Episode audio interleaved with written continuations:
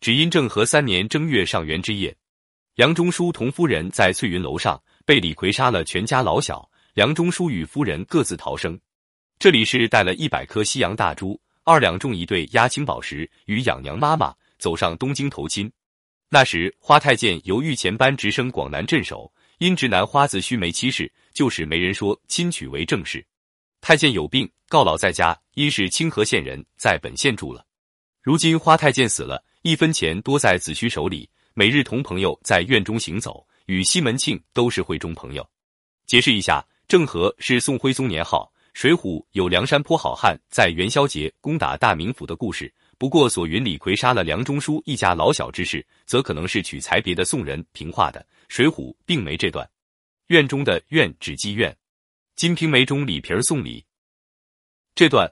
虽然是用虚写的手法介绍李瓶，李瓶尚未亲自出场，但已令的读者对李瓶这个人，包括他的背景、容貌和为人，有了初步的了解，同时也为西门庆后来之勾搭李瓶安下伏笔。两家是隔邻，李瓶的丈夫和西门庆是会中兄弟，来往很密，而李瓶又是经常主动和西门庆的加入结交，这些都是为他们的勾搭制造条件。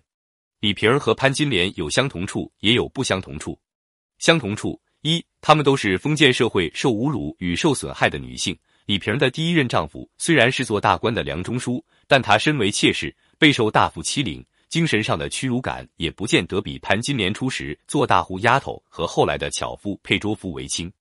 二，她们都是在丈夫未死之前就和西门庆有了勾搭，丈夫一死，就嫁给西门庆做妾室的。三，她们都是具有特色的美女。潘金莲的特色在于她的小脚。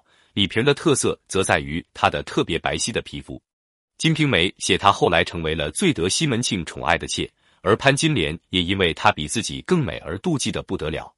不相同处在于：一，李瓶儿有从前的公公留给她的许多私房钱，到了西门家之后，手段阔绰，远非潘金莲可及。潘金莲是没钱陪嫁的。二，李瓶的性格较单纯，也较温顺，她也比潘金莲更会讨人欢喜。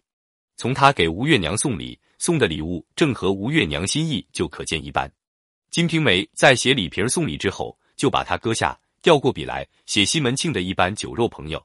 经常和西门庆在院中行走的共有十人，西门庆是老大，李瓶的丈夫花子虚是老六，其他八人只介绍四个，即可见到这班人是什么货色了。头一个名唤英伯爵，是个破落户出身，一份儿家财都嫖没了，专一跟着富家子弟。帮闲贴实，在院中玩耍，混名叫做樱花子。第二个姓谢，名希大，乃清河魏千户官英喜子孙，自幼而没了父母，游手好闲，善能踢的好气球，又且赌博，把前程丢了。如今做帮闲的。第三名唤吴典恩，乃本县阴阳生，因事急退，专一在县前与官吏保债，以此与西门庆来往。第四名孙天化，绰号孙寡嘴，年纪五十余岁。